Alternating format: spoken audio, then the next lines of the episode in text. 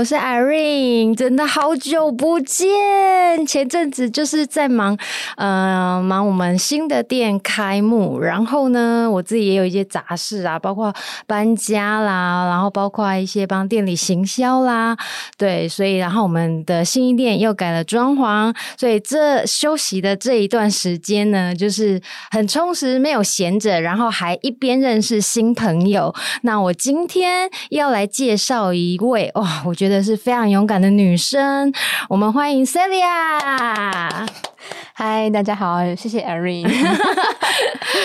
这时候呢，我要来请 Celia 帮我们用法文自我介绍一段，因为她是在法国创业的。我们来请 Celia。帮我们用法很好听的法文自我介绍一下。我在刚来，你就跟住我，我刚来就要让你秀一下这样子。对，没关系，我等下让你呃用不同的方式展现。好，Bonjour, je m'appelle Celia, je suis une Taïwanaise, je travaille en France, je travaille dans le vin, et je suis très contente de pouvoir venir ici et partager, euh, partager le vin avec vous. 好的，不免俗的，我听不懂法文，帮我翻翻译一下好吗？没有，就大概跟大家说，就是我是我是台湾人，因为我是在台湾出生，然后到二十五岁左右呢，才到法国念书这样。然后跟大家说，就是我在法国是做葡萄酒业，然后非常期期待可以跟大家分享更多关于葡萄酒的故事，是不是？是不是很好听？然后我们今天我今天做了一点小小的尝试，因为。呃，配合 Celia，他是做葡萄酒业，那我们真的有把他的产品，就是呃葡萄酒带到现场来，所以我今天要尝试第一次边喝边录音，好，要买到酒哦，买到酒，有没有听到很好听的葡萄酒的声音谢谢。我们今天喝的是粉红酒，这个这款酒有什么特性吗？它这款酒非常特别，它是来自于南法，然后它是一种自然酒。那自然酒代表说它的种植过程是有机的，然后在酿造过程，等一下，它是自然酒，代表说它是有机种植、手工采收，然后不添加任何人工酵母。那它的酒标呢是艺术家设计的，南法艺术家，所以非常的。嗯，特别，然后也很限定。那全台湾现在目前有的就在都在 JK Studio，是不是？我是不是心机很重？要推荐这支，来，我们敬一下。Cheers。呃，松提对吗？对，松提，祝健康。这法文好了，我我唯一仅二会的那个法文就在这边了，除了 Bonjour 以外，松提 好喝。偷偷跟大家说，我上次喝过，所以这一次 在带来的时候，我非常的开心。好，那因为我我今天要介绍呃，Celia 到呃法国，而且她是独自一人到法国创业，这个是我之前没有呃没有访问过的，到一一个人到国外创业的故事。那因为。我对他有一个误解，你知道吗？就是因为他发文讲的很好，所以我一我在认识刚认识他的时候，我以为他是发法文系的，就是他呃学生时代是念法文，结果不是，是不是？你是念一个欧文所？什么是欧文所？因为其实我这样这样讲好了更跳通。我其实大学念的是资管系。哎，等一下，我我我先跟大大家讲一下为什么我要这么问，这跟他之后的创业故事有关系，所以我先铺个梗，大家先有耐心帮我听完这一段。欧文所，对，欧文所，但在大学的时候念资管系，所以也是跟法文无关。然后研究所是念台湾师范大学的欧洲文化与观光研究所。哦，所以不是欧洲语文，不是欧洲语，是文化。嗯，对。然后法文部分，我就是有在应该算师大有法语中心，然后我有学过一点点这样子。那到法国的时候，其实有考过中级检定，不过还是真的到当地真的都听不太懂，也不太会讲。因为考试归考试，因为我讲归讲，是是？对，因为我觉得其实我们台湾人都还蛮擅长考试，哦，超会的。对，但是你到当地真的要跟当地人讲话的时候，你就天哪，真的是我真的听不懂他们在说什么。嗯，那后来慢慢的法文有进步是，是呃，我在后来在酒庄里面工作的实习，然后后来在法国第一份工作是在干伊白兰地，嗯、然后后来就明白一件事情，就是当你把学语言这件事情当做是一个工具，就是我为了想要在当地生活或者找工作，而必须要这个工具去让我达到某个目目的的时候，在这个时候你在学习，你会很清楚知道自己为什么要做这件事情。应该是说那个时候，就是一开始在台湾学法文就说啊，我就是喜欢法文啊，嗯、然后就每天就在念那个文法。嗯、可是我好像真的没有理解怎么样去使用它。嗯，然后我觉得学习跟使用是两件事情。然后后来我在法国之后，我就明白说，哦，如果我要在法国找到一份正式的工作，我必须要。呃，会讲法文，我必须要擅长法文，嗯，所以后来我就是那阵子还蛮痛苦的，就是可能呃那时候其实就是你在生活上面，嗯、每一天我会把呃当下遇到的句子或者是特点单词就是抄下来，然后不断的去背诵，然后我在法国又考 WACT 的呃葡萄酒检定，然后我就是用法文的去考。嗯哎、欸，很难哎！你当初怎么看书的啊？你是看原文书吗？还是中中翻法这样子看？一开始就是去找有中文翻译的书，嗯、然后去找它的法文原文版，你先做对照。但全部都是从葡萄酒的方式出发，因为我那个时候很清楚知道，我学法文是为了在当地可以找到一份葡萄酒相关的工作。嗯哼，那我就知道说我必须要去补足葡萄酒相关的法文词汇，所以从这个方式。方向去找的时候，你就会很有方向。嗯，那在补足这些法文专有名词的过程里面，就会去补足一些我们日常生活中会用到的法文词汇。所以，因为这样子，法文就越来越好。然后，可能酒喝多了之后，再喝酒就会比较有勇气开口。你哎、欸，这也是不错。可是我那时候，我记得我有问你一个问题。我们刚认识的时候，我就想说，为什么你选的是法国？既然你念欧文所，那就是欧洲那么大，为什么不是其他地方？比如说意大利啊、瑞士啊，为什么是法国？我觉得这个其实。很多人这样问过你吗？还蛮多，但我觉得就是因为我大学那个时候就运气很好，就刚好选到一名法一门法文课，哦、只是误打误撞，误打误撞，然后就想说，哎、欸，这样我就是有学了。然后那时候师大就有一个交换的呃双联的 program，然后因为你学过法文，所以相对来说比较容易，然后就去了法国。你去多久？从二零一五年到现在，所以七年，七年都今年要第八年了。哇，所所以你是先去那边念书、工作，然后才选择创业？对对，怎么那么有勇气？就是在法国换居留，我在法国居留全部都换过了，剩下疫情。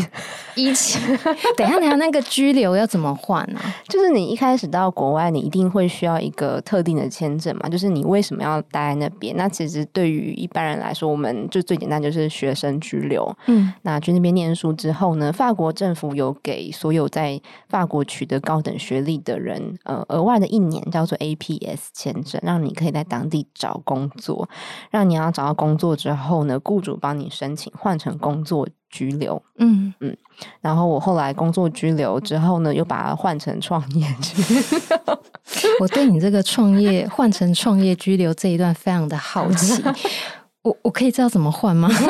我没有要去了，我现在也也不可能了。可是如果说，哎，真的有那种年轻人，因为我们像听我们这个节目的啊，很多都是想要创业，或者是正在创业，或者是他可能还在念书，然后呃，对这种事情有好奇，那他搞不好听到你这一集，他就哎，法国居留，或者是换证居留，因为不止法国，应该很多国家也是这样吧，换证居留。对那。以法国来讲，他要怎么换成创业居留？就是法国创业居留基本上大致有两种，一种是比较属于叫做 micro entrepreneur，它就是比较像是呃个人，有点像是台湾那种独立接案的那一种哦，自由工作者，对，自由工作者签证。那这个签证的优点就是它比较弹性，可是它缺点就是你要所有的收入都要报税。都要缴税。就假设你可能收入一百欧，但是当中可能有五十欧的成本，可是因为你是拿 micro-entrepreneur，是以自由业者身份，所以你还是要报一百欧的税。感觉赚不到什么钱，对，但是所以是比较属于就是提供 service 的一种。嗯、然后我做的是另外一种，它就是 entrepreneur，就是属于。呃，你公司成立，然后要有公司户头，要有会计师，那你就是要去做账。然后我是这个类型的，哦、所以那个时候去申请这个这个居留的时候非常重要，就是你要先请一个会法国会计师，然后帮你把所有的程序办好之后呢，然后你要附上呃，可能未来一年的你的创业计划，然后你要跟政府可以。证明就是说，你的计划是可以支撑你可能未来一年你自己的薪资至少无余，然后有程度可以缴税。其实整个欧洲的，我觉得欧洲的居留不难，创业居留不难拿的一个部分，就是他们其实就是要你缴足够的钱。我我这样误会很深，你知道吗？我我正想问你说，哎，那难不难？然后问一些无关紧要的问题，原来就是钱够给到位就呃可以了，是不是？对，我我觉得应该是语语言上面第一个要通嘛，因为每个国家他们的法令制度不太制度不太一样。然后就是你要请一个会计师，我每个月要找给会计师就要两百欧元，会计师很贵啊，很贵。然后再来就是他会年度你要。报税嘛，嗯，那他们就会去算说，哎，那你你呃你在法国这一年来，你到底对这个国家贡献多少钱？嗯，就是税，其实也蛮实在的啊，对他们来讲。对，那法国近几年就是失业率一直增加，嗯、一直不断的攀升，所以其实你如果不要跟当地人竞争工作，因为我前一份是工作居留，那个就非常的痛苦，而且很难拿。嗯。然后，但是现在你自己创业，等于说是你为这个国家贡献一部分，所以相对来说是比较容易的。好，嗯、我们为你拿到那个创业居留干一下，谢谢。去去年底拿到，真的拿到那张卡的时候，心情怎样？感受怎样？我就大哭，因为大哭就是心中是蛮蛮百感交集的，因为我是从学生的时时期一直不断的走到现在。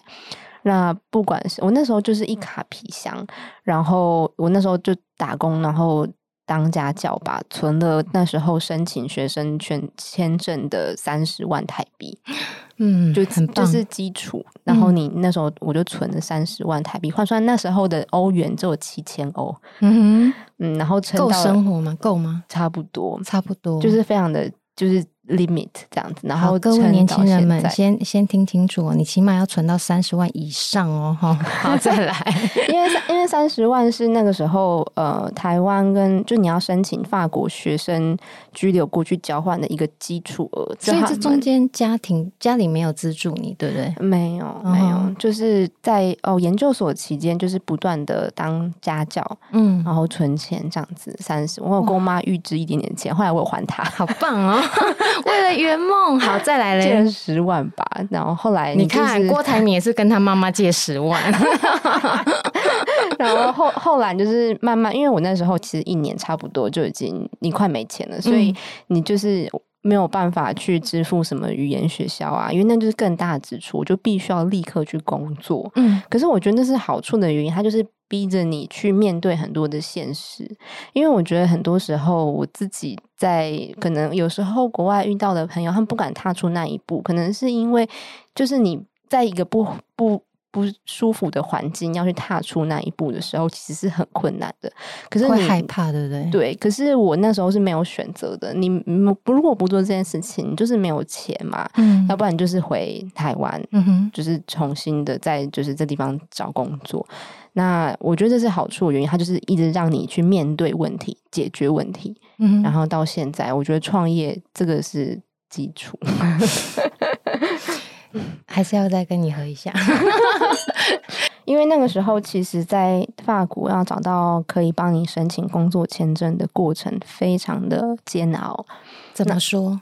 因为其实法国的失业率非常的高，嗯，所以你如果要有工作居留，第一个你必须证明说你的身份或者是你的。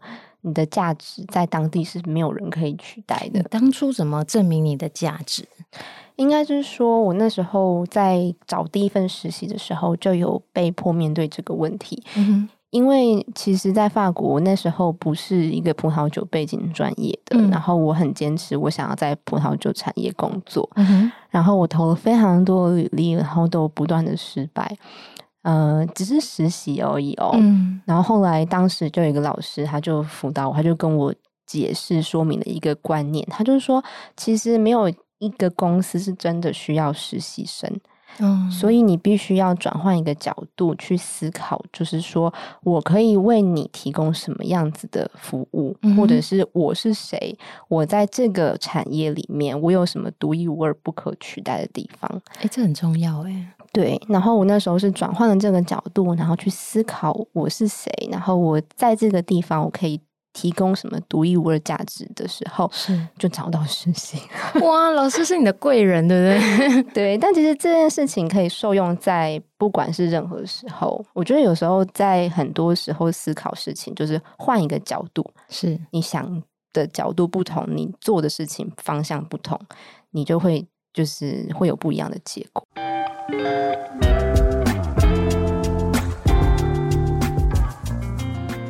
可是是什么？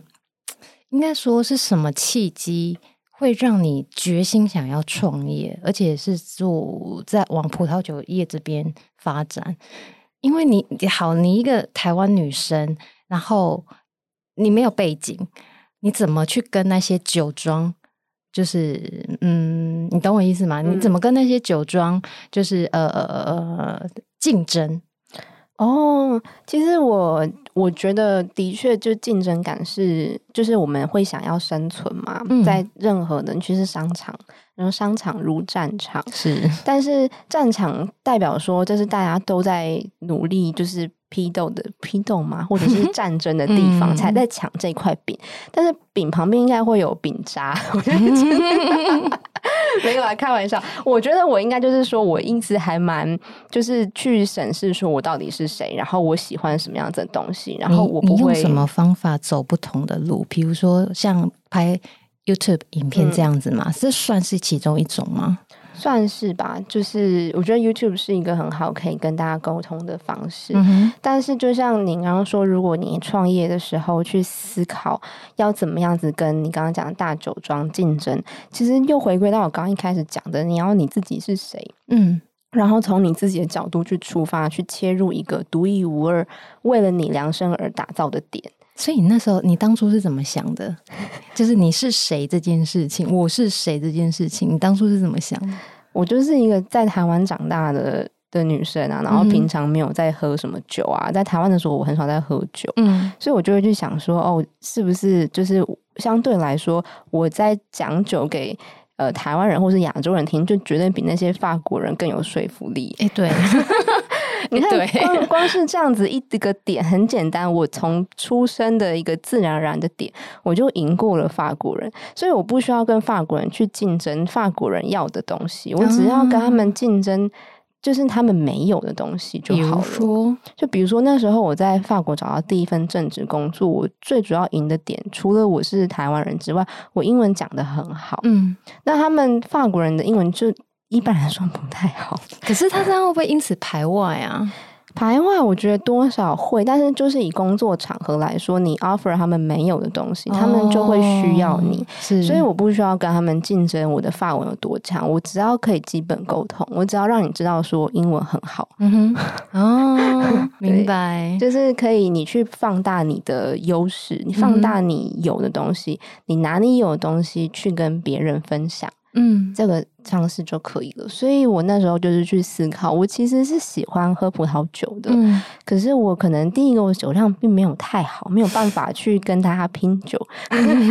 然后第二件事情就是，我觉得我自己是想蛮享受在家里的生活。然后我就去想说，好，那如果我想要这样子生活的话，我要怎么样子去创造一个 business model 是符合我自己喜欢的？你这个思想很酷诶。然后嘞？然后我就去试试看啊，那因为这是我喜欢的方式，嗯，然后就做着做着，然后就后来就为了就是就遇到了更多同样跟我一样的想法的人。真的吗？对啊，就是、你是说在在法国当地的台湾人吗？还是不同不同国家的？就是不同国家，你就发现哦，原来有很多人跟我一样，就是喜欢小酌，哦、然后喜欢探索葡萄酒，喜欢在家里。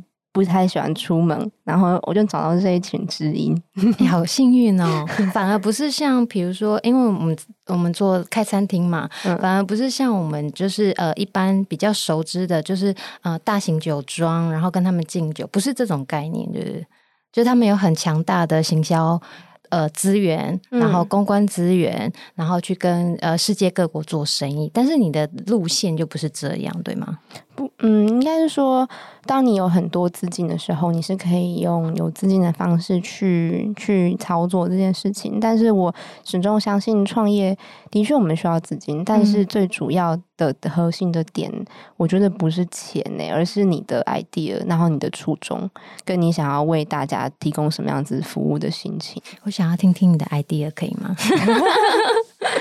我那个时候的想法就是觉得，嗯，台湾绝大多数听到葡萄酒，应该就是波尔多、勃艮第跟香槟。是是是，对，但是 对，就是我觉得这些产区非常的好，然后我也有觉得他们有很多很棒的酒庄，嗯、但是我始终觉得，哎呀，已经有很多的人在帮这些酒庄跟这些产区做事情了，嗯，然后那些人绝对都比我专业，对，所以我就会觉得，好，那还有很多的产区跟很多的小酒庄是没有人为他们服务的，嗯，然后他们也想要跟他们大家分享他们的故事，嗯，所以我就会觉得，哦，我可以为这些还没有被大家注意到的人做些什么，嗯，对，所以我就是主要是进口一些比较小众的冷门的产区，然后但是是我很认同对大自然对。整个生态环境是有帮助的一些小农，产量的确非常少，所以完全没有办法跟大厂商竞争。嗯，可是对我来说，我可以就是专注的做这件事情，然后把它做到最好，对我来说就是也够了。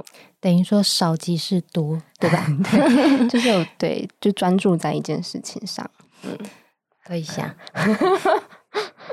对，你比如说这一支酒啊，它现在在法国已经完全没有了。它是在法国当地的一个米其林餐厅的侍酒师，他去跟一个。呃，当地 local 的一个很小酒庄合作，嗯、然后合作之后，他们就觉得这个酒很适合大餐，非常适合。嗯，真的，它就是喝起来非常的圆润，然后果香，而且很舒服，你入口的感觉一点都不会刺激，嗯，然后也没有二氧化硫添加。但我觉得它更有趣的是，他们邀请了当地的艺术家，嗯、以交换合作的方式，让艺术家品尝这个酒之后再绘制酒标。所以你会觉得这全部的概念就是让大家觉得哇，我们是有。一致的想法在做一件有趣的事情，嗯，就不是很传统的做法，对吗？对，对，所以，诶，你你去到法国这几年，你也会觉得说他们的呃。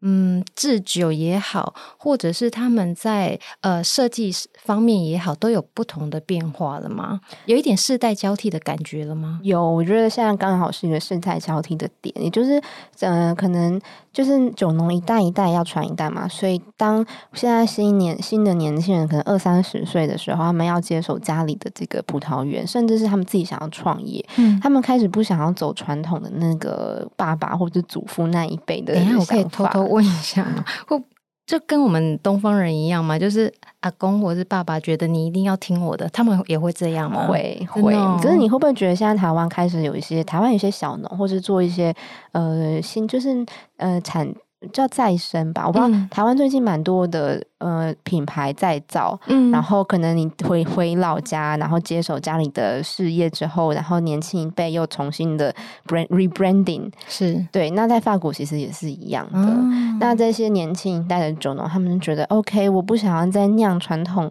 所谓的那种就是分级制度底体制底下的酒，然后叫我要做这个做那个做这个，我我就是喜欢不一样的品种，我为什么不能种这个品种？比如说在勃勃艮第好了，就全。全部就是 Chardonnay 跟 Pinot Noir，嗯、但是你大家觉得，我真的觉得我够了，我不想要这些品种。对，他说，那我就是想要种 Aligoté，就是传统来说比较被冷落的品种。嗯、然后我想做一件跟爸爸不一样的事情，然后酒标就会设计的比较不一样。嗯、所以我觉得就是每一代大家会喜欢的东西不太一样，所以你也刚好跟上，也不能说刚好，因为你的年纪就落在这边。您今年贵庚？我今 我今年三十一岁，是不是很年轻？年轻到我都拍桌了，我。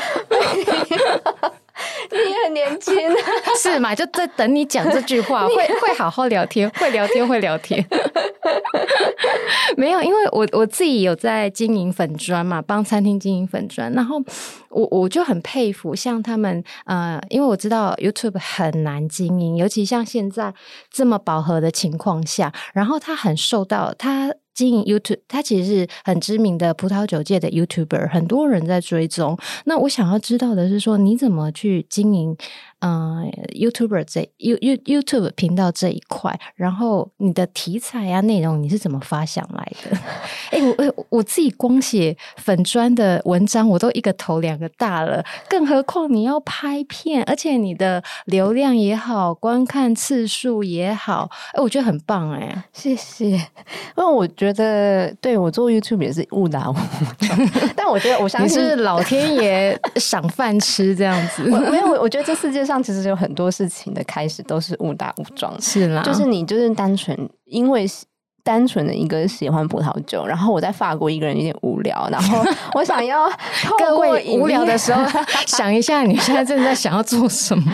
我想要透过影片，就是跟就是跟在台湾的朋友们、家人们分享我喜欢的东西。因为你在法国，可能身边的朋友不太会讲中文嘛，嗯，然后想说好，那我想要做这个事情试试看。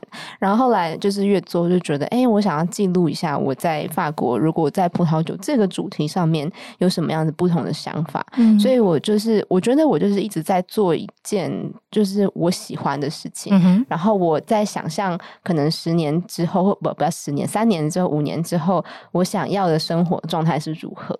那我就是往这个方向去前进，但是初衷还是在于我喜欢这个东西，然后我想要跟大家分享这件事。嗯，等一下，你还没讲啊，那个。教教我们一下 那个计划内容。我跟你讲，嗯，因为我跟大家讲一件事情，我在呃要复播，就是我我之前有点像做一休一这样，做一年休一年，实在不好意思。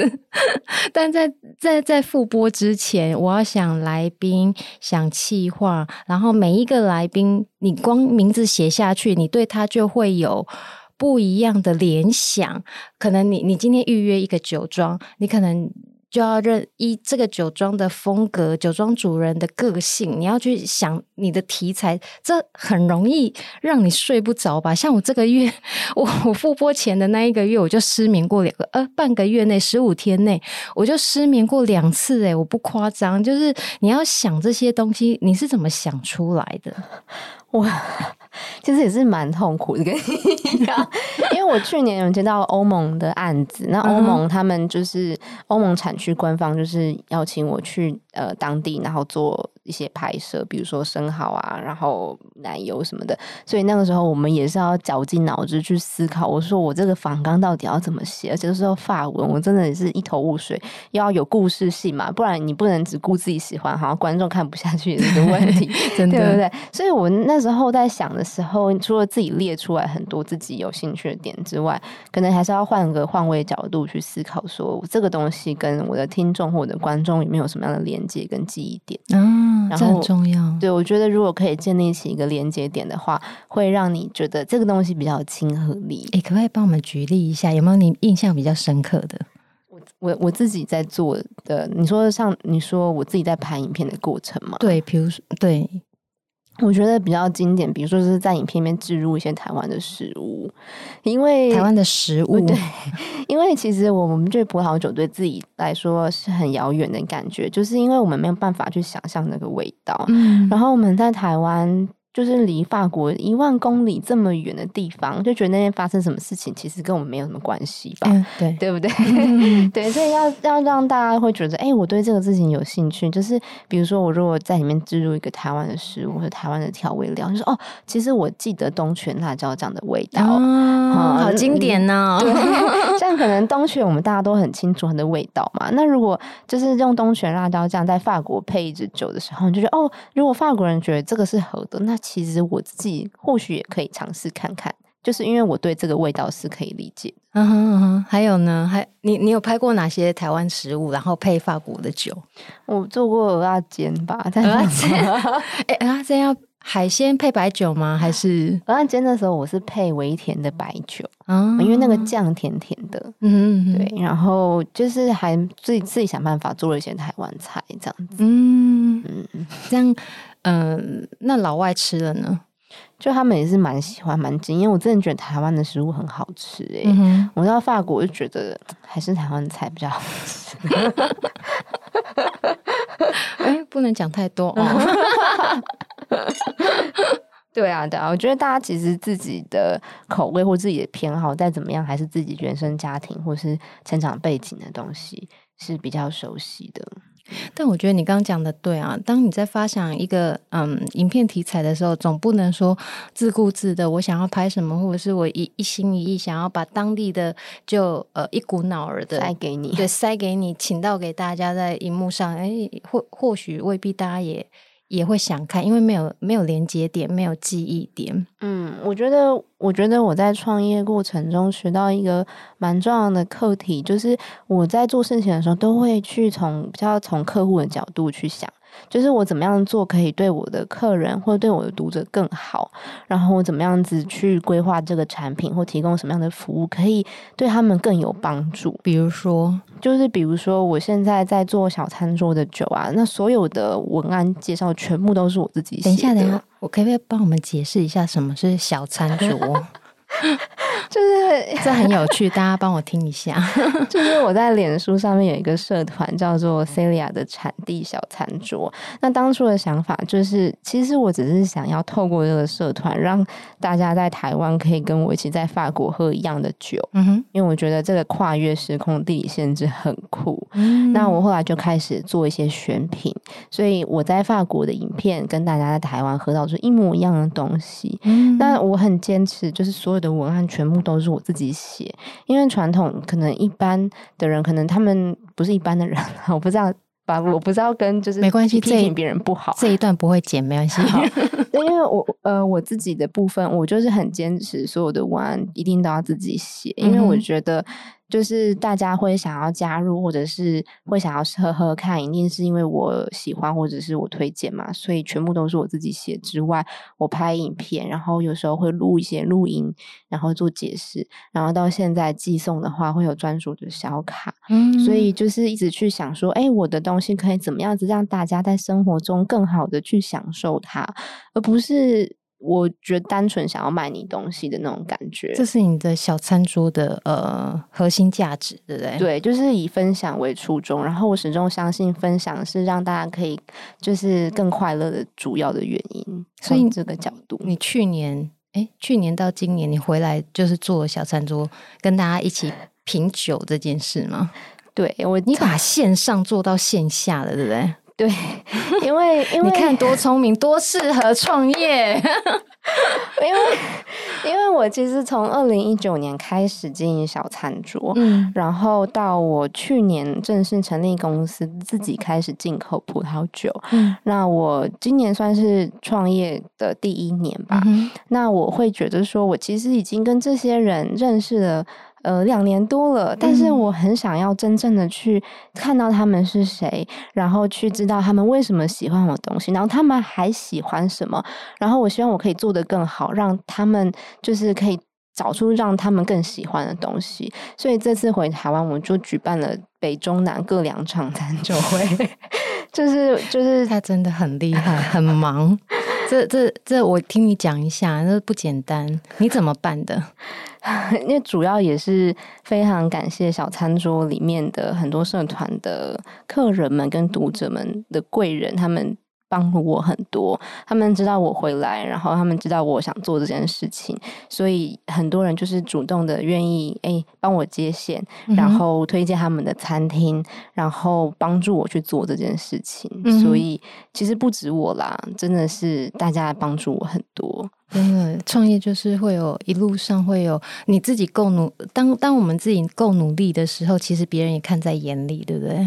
对，我就是其实不管怎么样，都还是保持着很感恩的心情。这样早之前，刚刚我们有提到说，其实那台湾这么大的大好，就是台湾很多人嘛。那你创业的时候，你在过程里面要找到很多人合作，因为你不管怎么样子，你一定会需要别人帮忙。我觉得很，不管你的成功，绝对不是只有你自己，中间有非常非常多的人帮忙。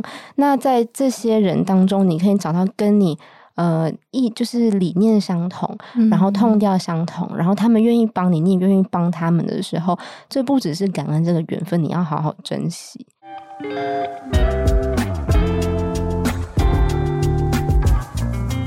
原本他们都是在你的后台啊，或者是呃呃 YT 联联络啊，粉专联络啊，你你都是用呃社群联系或者是 email 联系的方式在，在在在认识他们。但是你这一次回来就是面对面的，那是什么感觉？就是有点紧张，就觉得天哪，害羞吗？就是我之前有时候会很担心，说会不会他们觉得就是跟他们想象中的不一样。嗯，但大部分人都说哦，你就是跟在电，就是在荧幕上影片里是一模一样。没错，没错，这个我见证到了，一模一样，就是一个很清新的女生，就是一模一模一样。然后。呃，我其实这过程里面，就其实我们会有一些呃 email 的书信，比如大家如果写 email 或者是跟我买酒，他们就会留一些言，所以我对大家其实都有点印象。嗯、然后，所以我也蛮坚持，这次后来餐酒会的话，就每个人都会有一张我自己手写的小卡片，就是对我来说，我真的是。秉持着一个初想要跟大家分享的初心，这样是。而且我跟大家分享一下，因为像这一次的餐酒会，有一场是哦，有两场，其中两场是办在我们 JK Studio。然后呢，那时候我就想说，因为我们自己以前办过品酒会，那我也想要呃看看，除了说一些呃饭店五星级饭店最常。办品酒会啊，餐酒会啊，那餐厅也会办。可是像你这么个人的做法，我我还没有看过，就可能见识不够多这样子，我还没有看过。那我就很想要多跟你学习，然后我就自己花钱报名，上网报名。没有用公司资源哦，我就自己掏腰包，好感人哦。然后我就想说，因为因为我们毕竟呃，虽然是老板娘，可是我觉得还是要呃多去看人家不同的呃商业模式也好，或者是呃现在时下流行什么东西，年轻人在玩什么东西，我觉得还是要有一个学习的心态。那我这一次就是参加 Celia 的那个小餐桌餐酒会，然后他就。那时候我们是在喝他从法国带回来的穿越系列的酒，他的穿越来帮我们解释一下，很好喝，但是有故事。这个穿越系列其实来自于一间在南法当地的酒庄，然后它叫 Domaine de Cubisac，那我把它翻译成科比酒庄。然后它是一个女孩子酿的酒，那这个女生呢，她从三十岁开始酿酒，然后酿到现在变庄主，然后她不止酿酒，全部参与，她还是三个小孩的妈妈。嗯，那我当时遇到她的时候，就觉得哇。哇，就是这么坚持的一个人。呃，很坚毅，所以你在喝他的酒的时候，你会有一种呃坚毅的那种感觉，但同时又很温柔、很清新，散发着花香。那他的这一系列，我之所以取名“穿越”，就是希望大家在喝这个酒的时候，有如同穿越时空来到南法当地的感受。所以我们那时候在设计酒单的时候，跟菜单就搭配 JK Studio 的菜色，因为你们的很多的以地中海性的菜肴，嗯、所以配上这样的酒就很适合。大家真的有一种来到地中海的感觉，嗯，很好，很好，很好喝的酒，然后搭配我们的餐，真的很不错。而且，呃，Celia 她在现场，她就会搭配你的 PowerPoint，就是开始讲解，包含你去呃跟着跟着酒庄女主人，还有他们的儿子一起酿酒的，哎、嗯，那个画面我就觉得，哎，这样很棒，哎，就是真的落实你想要的感觉。啊、呃，因为你的公司叫品中信，对不对？Celia 品中信，对，对。那还有你，你想要营造的那个小餐桌的那种氛围，对对。对然后，所以这一次也看到，包含我，然后包含其他很多，呃呃，不乏还有那种品酒达人，对不对？都是他的粉丝。对，那那因为像你这一次回来看到大家。但是呃，可能大家给你很多的回馈，但是我这一次真的帮你请到一位粉丝来到现场，我们来，因为我很想要知道说，呃，大家你但但你做你的作品，你做你的生意，可是真正现实他们。他们真正看到你的是什么感受？而且他们为什么要 follow 你？对不对？这叫逼我哭的耶！赶快，我卫生纸都准备好了。我们欢迎 Brian。Hello，Hello，大家好，我是 Brian。Brian，为什么你你？因为我是透过 Brian 介绍认识 Celia 的，所以呃，我很想知道 Brian 为什么你当初会追踪呃 Celia。哦，因为我原本自己也是做餐饮业的，嗯，对，然后所以我自己会在网络上一定会去搜寻相关的一些资讯，嗯，然后大概也在我是从一九年开始看到 Celia 的频道的 YouTube，哎，那很久了，哎，哦，三年了哈，差不多快对对对，然后那时候就是可能在搜寻相关资讯，就看到他可能其中一集，对，然后我就哎点进去看，那一集你还记得是什么内容吗？那一集，我觉得那一集就像刚才 Celia 讲说，刚可能他刚开始在拍片的时候，他就可能一个人很无聊，对。然后你看，大家就喜欢你无聊。对，那一集他他要拍的主要，他他的标题啦，就是说，哎、嗯欸，一个人周末可以怎么过？哦，对。然后我就想说，哎、欸，一个小女生，然后就是，我就好，我就点进去看。他自己在煮很很臭的煮一个葱烧鸡，对，然后煮完之后，对，就拿一支酒，然后跑到可能他们家的院子吧，嗯，就坐在那边，哦，旁边还有围篱哦，然后在那边跟大家分享说，哎，这支白酒怎么样啊？然后，然后吃了就很陶醉，我想说，这个也太臭了吧，对，对，所以，所以我就就开始就很好奇，我就开始会点他后面的，因为那那时候我看他那个影片已经是。现在看应该三年前，其实他就是已经在我看到那个时间之前就拍了，嗯、所以他后面还有很多。嗯哼，对，那所以我就开始往后去点他的影片去看。嗯，对，那当然，其实后面看到其实我觉得很有趣的东西，就是刚才有提到说，Celia 他会，因为他有时候台湾跟法国会往返嘛。嗯哼，对，那他也会去拜访一些酒庄。嗯，对，那他常常会带一些台湾的东西去给不同的酒庄庄主试。哦，所以这就是刚刚 Celia 讲的，呃，对对，台湾的观众来说有一个连结，因为台湾的食物，对不对？对，所以那像譬如说，就可能说有什么凤梨酥啊，甚至我还看到维力炸酱面。等一下，等一下，我我打个岔，凤梨酥配什么酒？凤梨酥配甜酒。哦、嗯，那个时候，嗯，那那维力炸酱面呢？我两边那时候配甜心的雪莉酒。哦，大家。吃起来怎么样？棒，真的真的。对，大家可以那个听完这一集，然后试试看这样。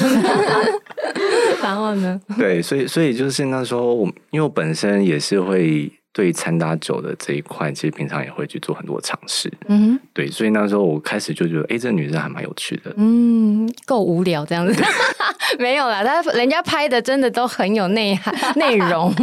对对对，因为毕竟。他频道里面内容跟平常我们如果想要搜寻一些专业知识，嗯，对，可能也是当然很多 YouTuber 甚至是文章啊，对，其实做法真的是比较不一样一点，哦，对。然后那时候其实 Celia 他也说，他其实他希望让大家去感受到说，因为在台湾可能葡萄酒。大部分人来说，就是还是有一个距离感，对。对，可能就是很贵、很高档，对，或者是说可能一定要特别的日子，那我们才要来喝，嗯。哼，对。那可是现在他希望说，其实他可以再更生活、生活化一点，因为他自己在法国所体验到的，嗯哼，对，就是其实他是一个很生活，就是随时可能中午就可以开一瓶来喝，嗯、对，因为在亚洲真的蛮多人，可能中午白天开始喝酒，就会想说真的是酒鬼嘛。不务正业，对，就是一定要可能要晚上之后才可以喝酒那种。下班了哈，对对对对对、嗯、对，所以其实我会想，觉得这种文化其实是蛮好的，就是除了就是不要让大家觉得做葡萄酒这个东西真的是太有距离，对，嗯、然后它也可以就是也不知道我们觉得说葡萄酒一定要去搭西餐，嗯哼，对，不管是很多我们既定印象的什么干贝啊、牛排啊，嗯，对，那其实台湾很多的小吃、台湾菜。对，其实都可以去挑选不同的有特性的葡萄酒，比如说咸酥鸡呀、啊、这种的。呃，对对对 对对，就台菜类其实都还蛮适合的。欸，可是像你三年前看他一直追踪到现在，你你觉得你有感觉他有什么改变吗？我会觉得说他当然就是包括刚才讲的，嗯、可能 Celia 他有接受到法国官方的的那些邀请，这样等于越来越多元了，对不对？对他的拍影片的一些题材啊，其实除了就是手法，真的是对，拍起来不太一样。我有发现他以前都拍酒，always 都是酒，可是哎，最近有茶了呢。等一下，你为什么会有茶庄的内容？我可以，我可以请问一下，为什么会有茶的内容吗？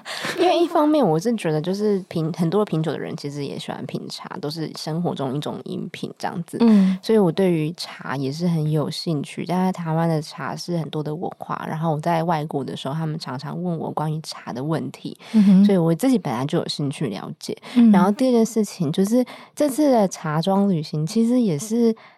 小餐桌里面的粉丝又是贵人，好棒哦！对，然后他其实大家就是对我很好，然后所以他们就邀请我去他们家，然后去体验，然后就是在他们家吃饭什么的。所以，然后那就帮我拍跟长进的，其实也是小餐桌的客人。欸、你这小餐桌活动真的很好。然后穿的衣服也是小餐桌客人他们设计送给我的。一整个小小餐桌那个代言人这样子，就是大家，我觉得这个，我觉得这个社团很棒，应该就是凝聚力很高吧。Brian，你觉得呢？我到时候会把那个小餐桌的社团连接放在我们的节目介绍内，然后包含 Celia 的呃 YouTube 频道的连接，我也会放在呃本集的节目介绍内，大家都可以点进去参考。Brian，你这一次亲自见到。你有没有什么嗯嗯想要鼓励 Celia 的话？赶快，他都还没有哭个两滴眼泪，我一直在铺梗，这么用力的在铺梗，他都还没有哭个两滴眼泪。今这一集不能结束。这个的这个坑真的很大。来啦，我们先那个先跟一下。好了，我们用呃以观众的角度来鼓励 Celia 做收尾，好吗？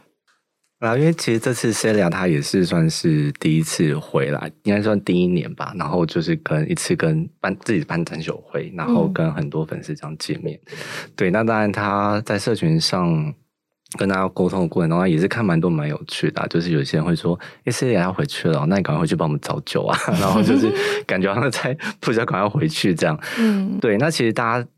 都还蛮期待啊！其实因为大家我们都知道，Celia 他会回去再去帮我们去看，让我们去认识更多不同的，不管是法国那边酒庄文化，或者是餐饮饮食的一些文化。那大家其实都还是还蛮期待，就是他明年可以再回来，而且甚至是大家很多人都把他想说明年回来，我们可能办个流水席。嗯，对，因为他的 餐酒会真的是太多人会报名，那候补真的太多了。嗯，对对对对，所以就是当然会希望。大家其实大部分还是希望说，哎，他这次回去，那希望可以还就是有机会再回来，然后跟大家分享更多的东西，这样子。好哦，那我们期待 Celia 回到法国，做你自己开心喜欢做的事情，然后好好照顾自己的身体，好吗？谢谢。就我还是希望今天的分享对大家有一点帮助啦。诶，对啊。那我很想问你，如果说，呃，现在有你，呃，不要范围不要拉太太远好了，就你学学弟妹以前学校，比如说师范的学弟妹，那他们真的念完了这样子的学程，嗯、然后想要像你一样，一个独一个人独自前往国外工作也好，发呃创业也好，那你有什么呃过来人的建议想要推荐，想要跟他们讲一下的吗？就其实我这次回来有蛮多人，就是问我类似的问题，就是他们很想要过出自己想要的生活，但他们不知道要怎么样去做这件事。其实我觉得每一个人都是独一无二，然后每个人都有自己的天赋，跟他们。是适合他们自己的的生活，但是如何可以达到自己希望的样子？我觉得第一个就是你要够了解自己，你要不管是知道自己喜欢什么，或者是不喜欢什么。我相信每个人在朝自己想要方向前进的过程，一定都走过很多的弯路。因为我也是，就是跌跌撞撞的过程，走对了，走错了，但是你回头看，就会发现，其实每一件事情呢，都可以串成是一条线，它都是养分，对，它都是养分。那做错了，就代表说，哎，我知道这件事情不适合我，然后做对，那很好，那我们就继续前进。嗯，所以我觉得可以，嗯、呃，可能可以花一点时间去关注在自己喜欢的东西上面去做一点尝试，然后真正理解自己之后呢，再朝着你所相信的方向前进。那其实创业就像是我们刚刚一开始提到，它就是不断的在解决问题的过程。嗯、那对，然后它一定会有高有低，有。顺利的时候也有低潮的时候，也有很 难过的时候，有很难过的时候。所以就是想，我觉得可以在适时的时候让自己放松，让自己哭一哭，如果需要的话。嗯、但是哭完之后呢，就是要理性的去想说，好，那我要怎么样解决这个问题？再努力一点点，然后撑过这一个。那你慢慢的撑过去，一次又一次，它其实就离你的想法应该就不远。今天谢谢 Celia 来，其实大家我真的真心的也很推荐 JK Studio 的餐厅，我要哭了，卫生纸给我拿来。